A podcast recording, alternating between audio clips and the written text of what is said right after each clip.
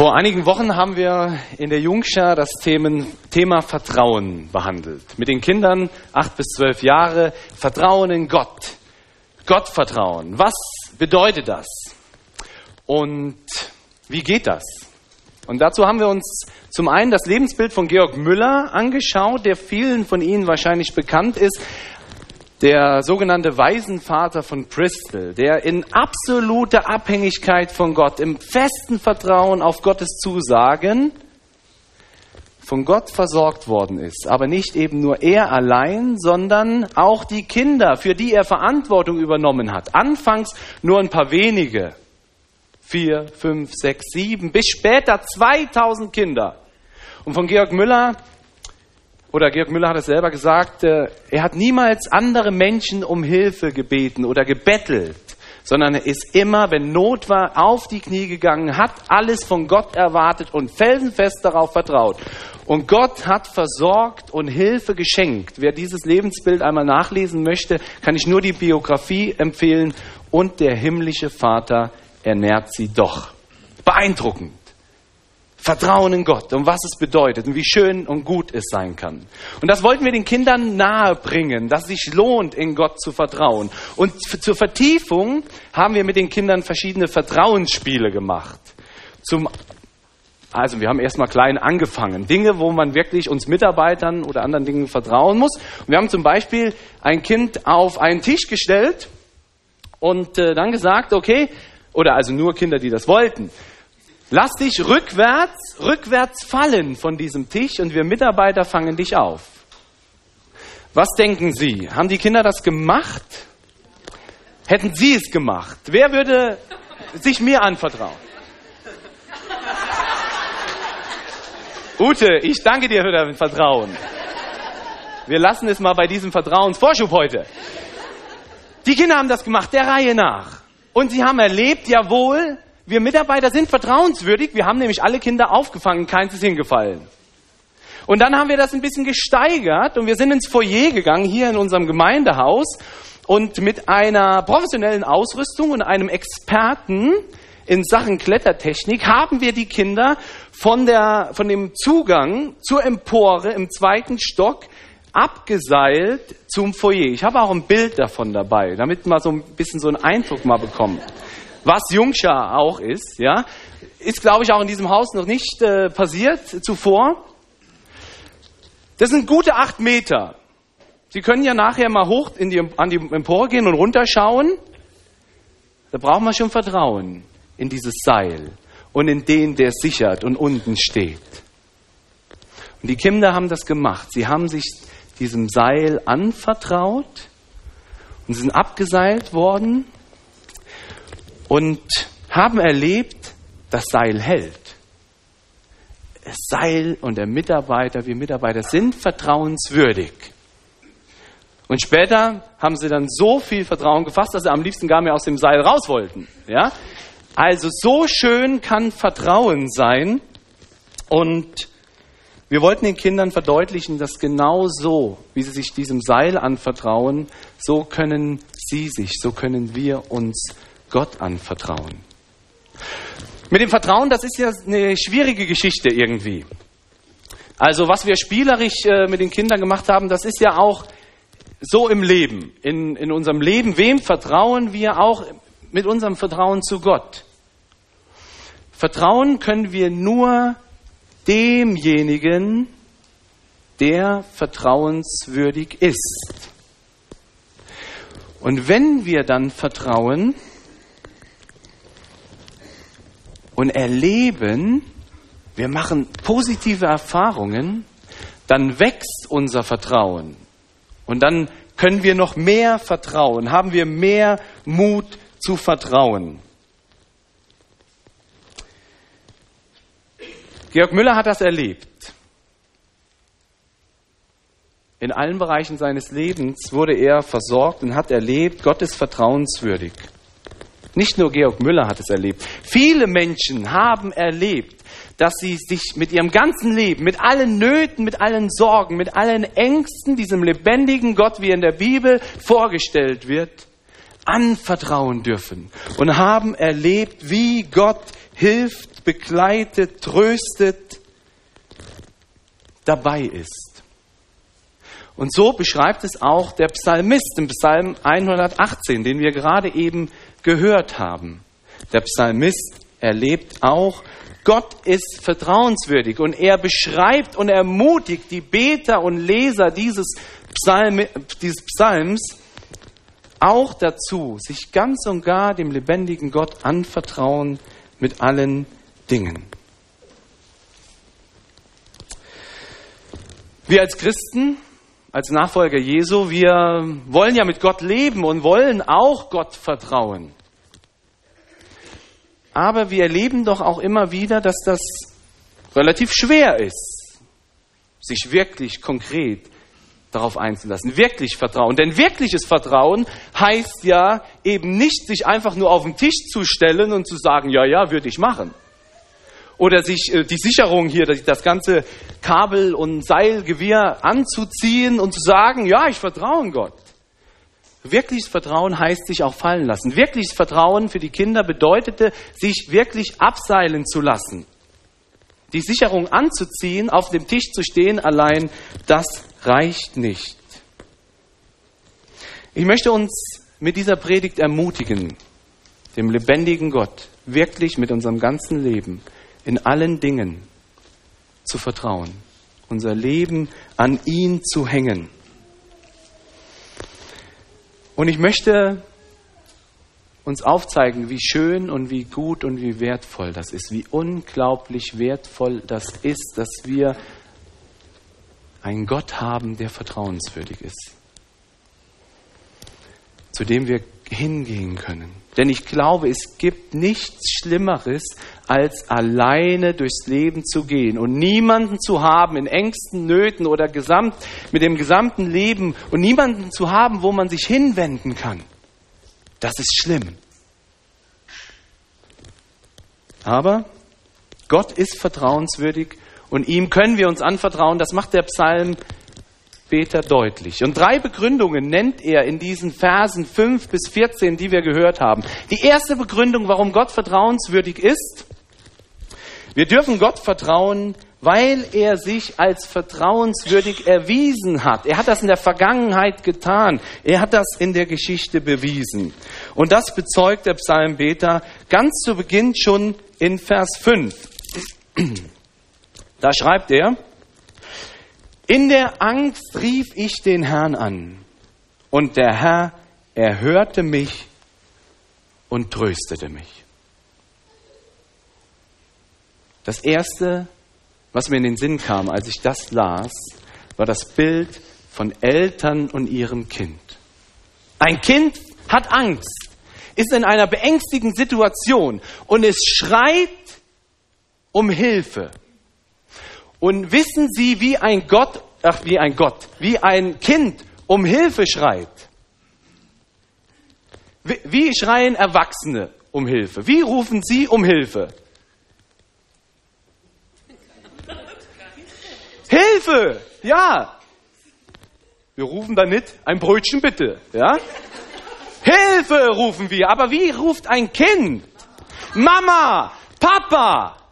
Und das ist wie Hilfe rufen. Bloß mit dem Unterschied, dass das Kind schon adressiert, von wem sie die Hilfe, von wem es die Hilfe erwartet. Da steckt ganz viel Vertrauen drin in eine Person, von dem es konkret die Hilfe erwartet, nämlich von Mama und Papa. Und wenn Mama und Papa diesen Ruf hören, Mama, Papa, dann wird eine Mutter und ein Vater reagieren, zum Kind hineilen und diesem Kind helfen, ihm beistehen. Und es gibt Situationen, wo, das ist nun mal so, wo Eltern vielleicht gar nicht die beängstigende Situation für dieses Kind an sich wegnehmen können. Aber allein, dass Mutter und Vater da sind, hilft einen Umgang mit dieser beängstigenden Situation zu finden. Vielleicht können Sie sich noch an, daran erinnern,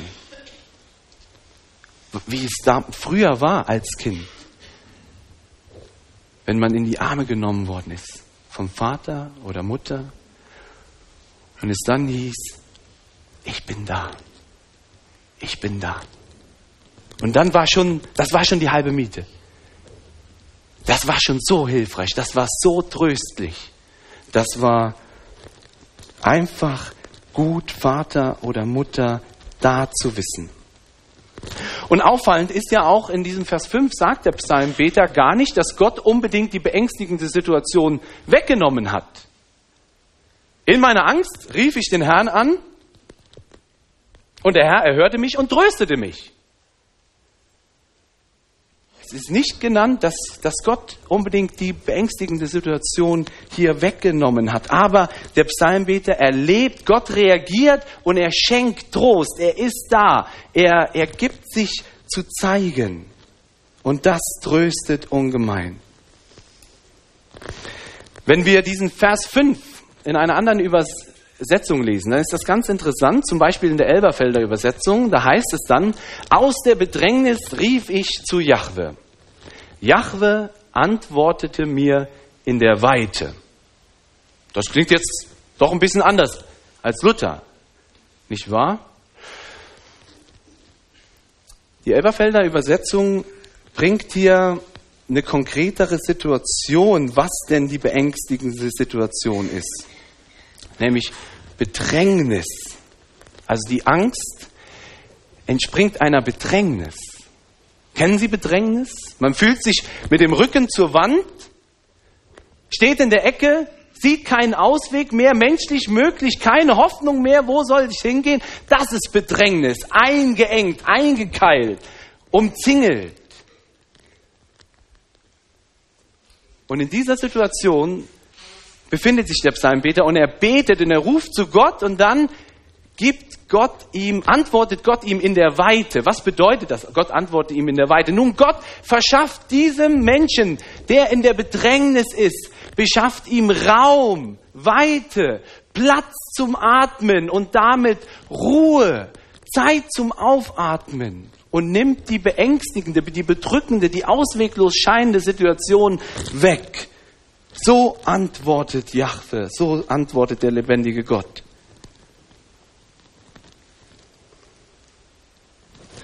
In den Versen 10 bis 13 beschreibt der Psalmbeter genauer, was die Bedrängnis war, wie das aussah. Da schreibt er, alle Heiden umgeben mich, aber im Namen des Herrn will ich sie abwehren. Sie umgeben mich von allen Seiten, aber im Namen des Herrn will ich sie abwehren. Sie umgeben mich wie Bienen, sie entbrennen wie ein Feuer in Dorn, aber im Namen des Herrn will ich sie abwehren. Man stößt mich, dass ich fallen soll, aber der Herr hilft mir. Das ist die Bedrängnis. Er ist umgeben. Auffallend ist auch, in, in vielen anderen Übersetzungen sind diese Verse, hier bei, in der Luther-Übersetzung sind sie ja in der Gegenwartsform geschrieben, in anderen Übersetzungen ist es in der Vergangenheitsform. Also eigentlich ist es etwas, was der Psalmbeter in der Vergangenheit erlebt hat. In der Vergangenheit, das heißt, alle Heiden umgaben mich. Das war die Situation des Psalmbeters. Wahrscheinlich war es ein israelischer König oder ein Oberer aus Israel. Und alle Heiden umgeben mich. Das heißt, alle Völker rundherum um Israel, die umgeben mich, feindlich gesinnt. Sie versuchen, Israel zu Fall zu bringen, zu stoßen, dass es fällt. Umgeben es als Feinde. Und die Völker haben sich immer wieder auch verbündet. Das wissen wir aus der Geschichte, dass die darum liegenden Völker sich verbündet haben, um Israel zu Fall zu bringen. Und Israel fand sich immer wieder zwischen zwei Fronten wieder. Oder mehreren Fronten bedrängende, bedrückende, beängstigende Situation. Es ist nicht genau klar, welche Situation hier der Psalmbeter vor Augen hat. Aber wenn wir in die Bibel schauen oder generell in die Geschichte Israels, dann fallen uns einige Begebenheiten ein. Zum Beispiel in 2. Könige 19. Das Großreich Assyrien ist weiter auf, aus, auf dem Vormarsch, seine Machtgebiete zu erweitern. Und so zieht Sanherib nach Jerusalem, vor die Tore von Jerusalem und will jetzt auch Hiskia in Jerusalem platt machen, vernichten, einnehmen, bedrängen. Und wer es nachlesen will, 2. Könige 19. Gott schenkt auf wundersame Weise Rettung und Hilfe. und nimmt die Bedrängung weg, stellt Hiskia, stellt Jerusalem, stellt Juda wieder auf weiten Raum. Wir denken vielleicht, wir können auch daran denken, als die Juden aus dem babylonischen Exil wieder zurückgekommen sind. Und sie fangen an, den Tempel, der zerstört worden ist, wieder aufzubauen. Und kaum fangen sie an zu bauen, melden sich die anderen Völker äh, rundherum um Jerusalem. Und ja, sie drohen und, und, und beängstigen die Menschen, die gerade versuchen, den Tempel wieder aufzubauen. Mit dem Erfolg, dass die Arbeiten für fast 20 Jahre ruhen. Und dann schenkt Gott doch nochmal Hilfe und Gott tröstet und der Tempel wird fertiggestellt.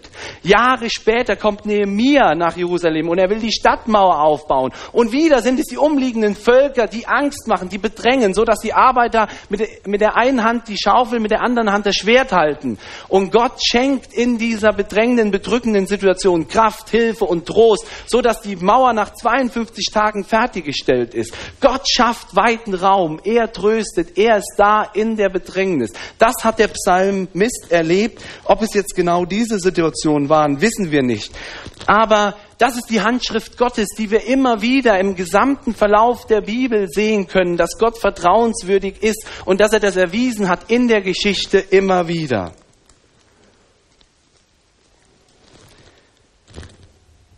Wie ist das bei dir? Was macht dir Angst in deinem Leben?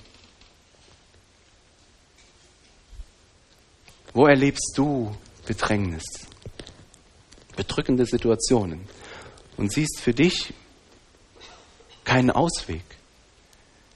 Stehst mit dem Rücken zur Wand. Wie gehst du mit diesen Situationen um? Versuchst du es auf eigene Kraft irgendwie noch zu schaffen, ein Durchbruch quasi? Oder machst du es wie der Psalmbeter und wendest dich an den lebendigen Gott und rufst zu ihm, du schreist zu ihm in deiner Not. Ich befürchte, wir haben das irgendwie verlernt, zu Gott zu rufen, zu Gott zu schreien. Wenn Gott unser liebender Vater ist, dann können wir ihm in unserer Not begegnen, wie Kinder ihren Eltern begegnen und das voller Vertrauen auch von ihnen erwarten. Vater, Mutter, Mama, Papa. Aber wir müssen ja in unseren Umgangsformen vielleicht, also kann man so dem heiligen Gott begegnen? Wir müssen doch demütig sein in unserer Not. Ach Herr, könntest du eventuell bitte und du siehst und überhaupt. Nein! Ich denke, ich bin fest davon überzeugt, wir dürfen rufen mit all unserer Not und das auch ausschreien vor Gott. Denn in diesem Rufen und in diesem Schreien kommt ganz stark zum Ausdruck, dass wir Gott vertrauen und unsere Hilfe von ihm erwarten. Verstehen Sie das? Und da dürfen wir uns ein Vorbild nehmen von diesem Psalmbeter.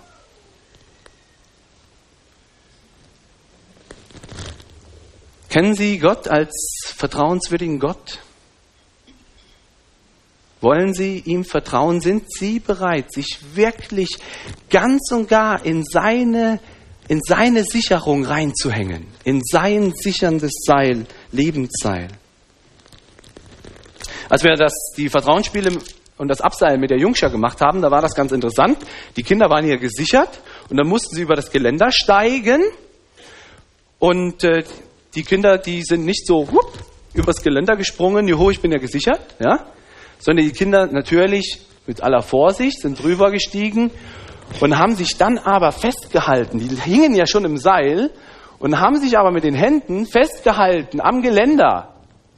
Und wir mussten den Kindern sagen, lass doch los. Ihr musst, du musst loslassen. Lass los. Vertrau dich dem Seil an und dann erst wirst du erleben, dass dieses Seil hält und dich, sichert und dass das vertrauenswürdig ist. Und erst dann haben die Kinder das auch eben erlebt. Und so ist es auch mit unserem Vertrauen in Gott. Vertrauen fängt dort an, erst dort wirklich an, wo ich meine eigenen Sicherheiten loslasse und mich nur einzig und allein auf Gott verlasse. Und wo ich das tue, trotz und in und mit all meinen Ängsten. Aber wir dürfen Gott vertrauen. Er ist vertrauenswürdig. Er hat das in der Geschichte vielfach erwiesen. Der Psalmbeter beschreibt es hier im Psalm 118. Gott ist treu und ihm können wir vertrauen. Und ich wünsche uns allen, dass wir das tun und den Mut dazu aufbringen, ihm zu vertrauen. Ein zweiter, eine zweite Begründung, die der Psalmbeter gibt, warum wir Gott vertrauen können, ist, wir können Gott vertrauen, weil er für mich ist. Der lebendige Gott, der lebendige Gott ist für mich. Er ist pro Lars eingestellt. Er ist pro Martin eingestellt. Er ist pro Stefan eingestellt. Pro Christian, äh, pro Margit, pro Liesel. Pro, ihr, Sie können Ihren Namen einsetzen, ist er eingestellt. Und diese Wahrheit weiß der Psalmist und er proklamiert sie gleich zweimal in diesem Psalm, nämlich in den Versen 6 und 7. Da heißt es, der Herr ist mit mir. Darum fürchte ich mich nicht. Was können mir Menschen tun? Und dann wieder, der Herr ist mit mir, mir zu helfen, und ich werde herabsehen auf meine Feinde. Wo Luther übersetzt, der Herr ist mit mir, da übersetzt die Elberfelder Bibel, der Herr ist für mich.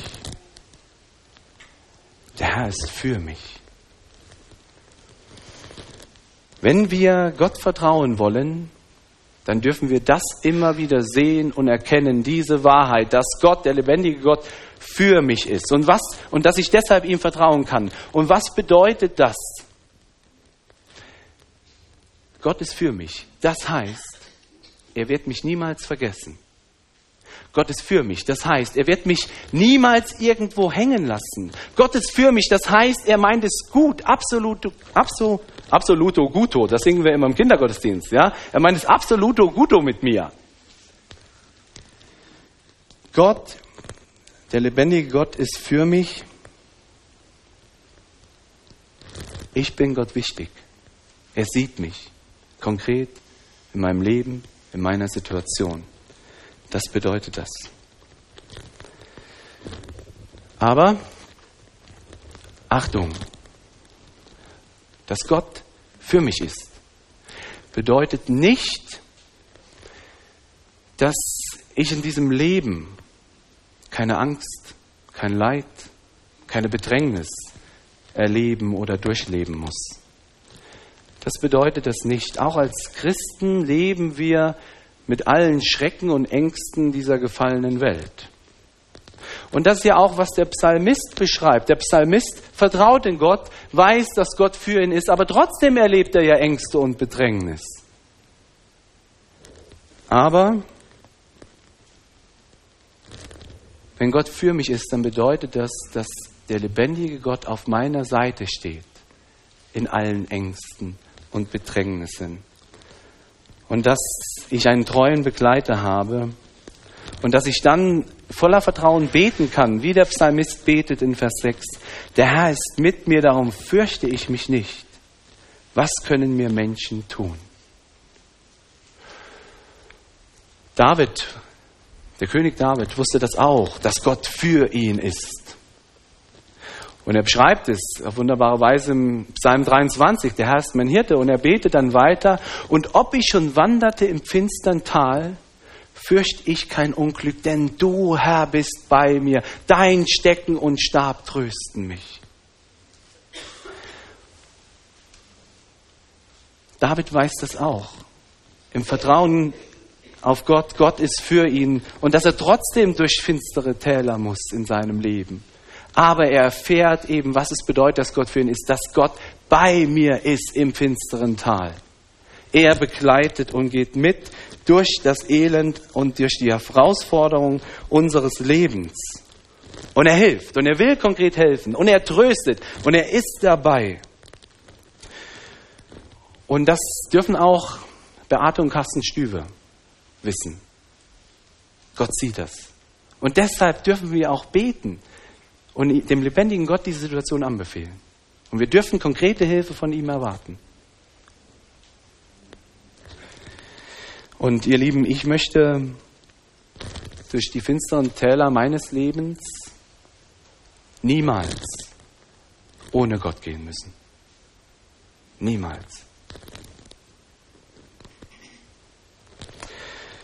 Dass Gott für uns ist, das zeigt sich durch den ganzen Verlauf der Bibel. Und wir haben, ich finde das interessant, dass wir heute Römer 8 gelesen haben. Und ich möchte jetzt auch aus Römer 8 nochmal zitieren, den Vers, den wir gerade eben schon gebetet haben, nämlich aus Römer 8, der Vers 31. Da schreibt Paulus, ist Gott für uns, wer kann wider uns sein? Paulus greift genau diesen Gedanken auf, den der Psalmist schon, schon ausdrückt. Wenn Gott auf unserer Seite ist, wenn er für mich ist, dann brauche ich mich vor Menschen nicht zu fürchten, weil wer kann wider mich sein? Der lebendige Gott, er ist auf meiner Seite. Und dann einen Vers weiter beschreibt Paulus, wie sich das, die Tatsache, dass Gott für mich ist, am größten, am deutlichsten zeigt. Worin sich das am deutlichsten zeigt. Und er schreibt weiter, Vers 32. Der auch seinen eigenen Sohn nicht verschont hat, sondern hat ihn für uns alle dahingegeben. Wie sollte er uns mit ihm nicht alles schenken? Gott ist für mich. Er ist froh mir gegenüber eingestellt.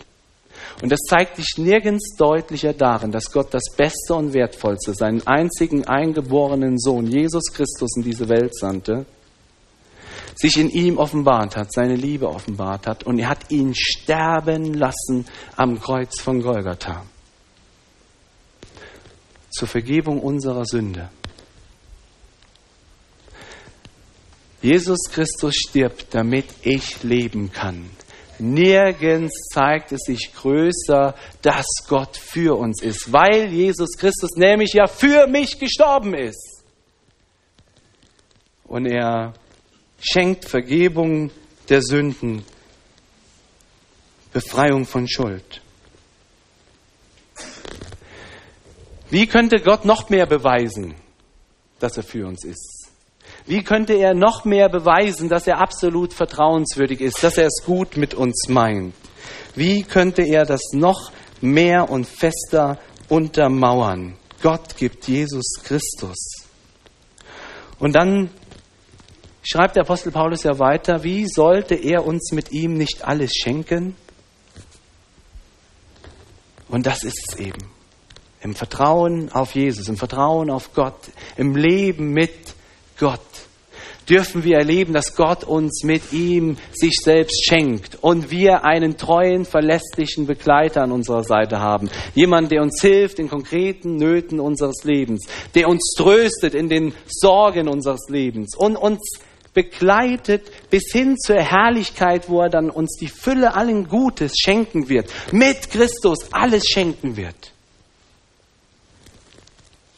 Gott ist für mich. Deshalb darf ich ihm vertrauen. Eine dritte Begründung gibt der Psalmist, warum wir Gott vertrauen dürfen. Gott vertrauen, weil es besser ist. Wir lesen in Versen 8 bis 9. Es ist gut, auf den Herrn vertrauen und nicht sich verlassen auf Menschen.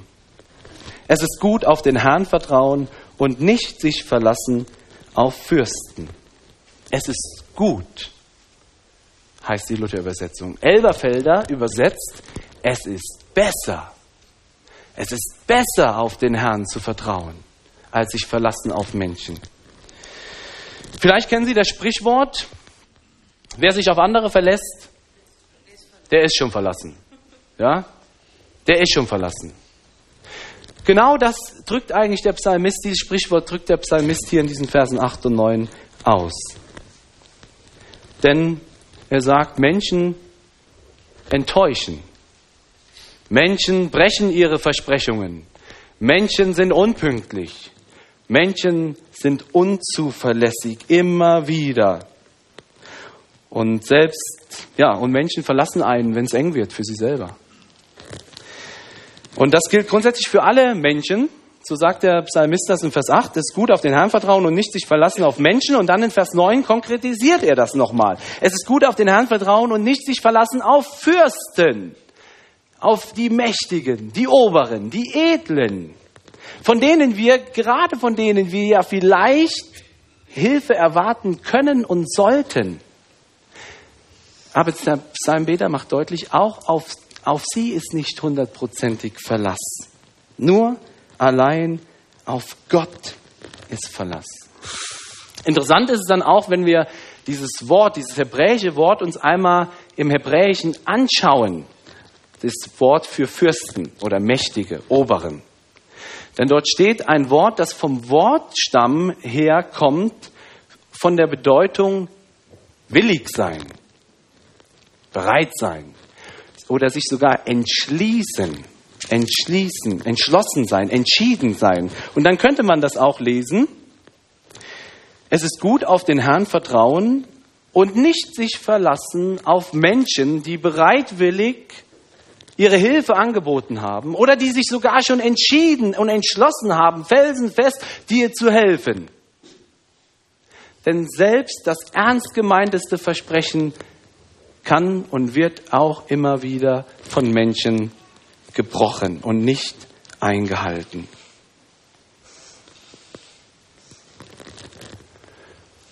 Vielleicht hast du selbst das einmal schon bitter erleben, bitter erfahren müssen. Vielleicht du hast einem treuen Freund oder du dachtest, es ist ein treuer Freund, ein Geheimnis anvertraut und ihn gebeten, nicht, nicht mit anderen darüber zu sprechen. Und dann hat er es doch getan. Vielleicht sogar in der eigenen Familie. Der Bruder, die Schwester, vielleicht das eigene Kind, das uns belogen oder betrogen oder sogar bestohlen hat. Das sind bittere Erfahrungen, die wir machen. Und der Psalmbeter sagt eben, Menschen sind nicht hundertprozentig verlässlich. Selbst die tollsten Versprechungen werden gebrochen. Auch die Titanic galt als unsinkbar. Und deshalb gibt der, Psalm, der, Psalme, der Psalmeter, der Psalmist, der Psalmbeter, er gibt eine Alternative eine bessere Alternative, die einzige und beste, alleinige Alternative, nämlich dich ganz und allein auf Gott verlassen und auf ihn vertrauen. Denn Gott, so haben wir es schon festgestellt, hat erwiesen, dass er vertrauenswürdig ist. Und Gott, er ist für uns. Und im Psalm 33, Vers 4 heißt es, denn des Herrn Wort ist wahrhaftig und was er zusagt, das hält er gewiss. Gott bricht seine Versprechen und Zusagen nicht. Er ist vertrauenswürdig. Und ich wünsche uns den Mut in unserem Alltag, mit unserem Leben, mit allen Herausforderungen und Sorgen und alles, was unser Leben ausmacht, zu Gott zu kommen und ihm alles hinzugeben und ihm zu vertrauen in all diesen Dingen.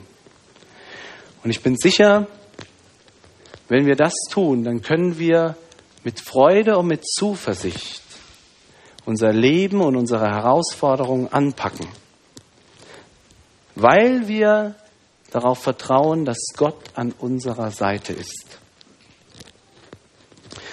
Und dann dürfen wir jeden Tag und jede neue Herausforderung mit den Worten aus Vers 14 beginnen und angehen. Und ich mache uns Mut. Vielleicht machen wir das jeden neuen Tag in dieser neuen Woche, dass wir diese Woche beginnen mit den Worten aus, Psalm 118, Vers 14.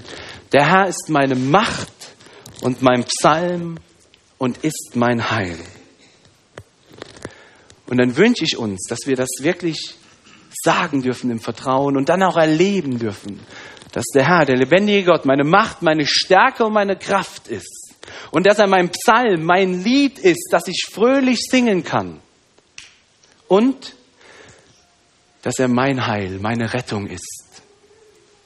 Der mir konkret hilft in meinem Alltag, mir zur Seite steht und mich vor allem gerettet hat aus dem ewigen Tod hin zum ewigen Leben durch Jesus Christus, seinen Sohn.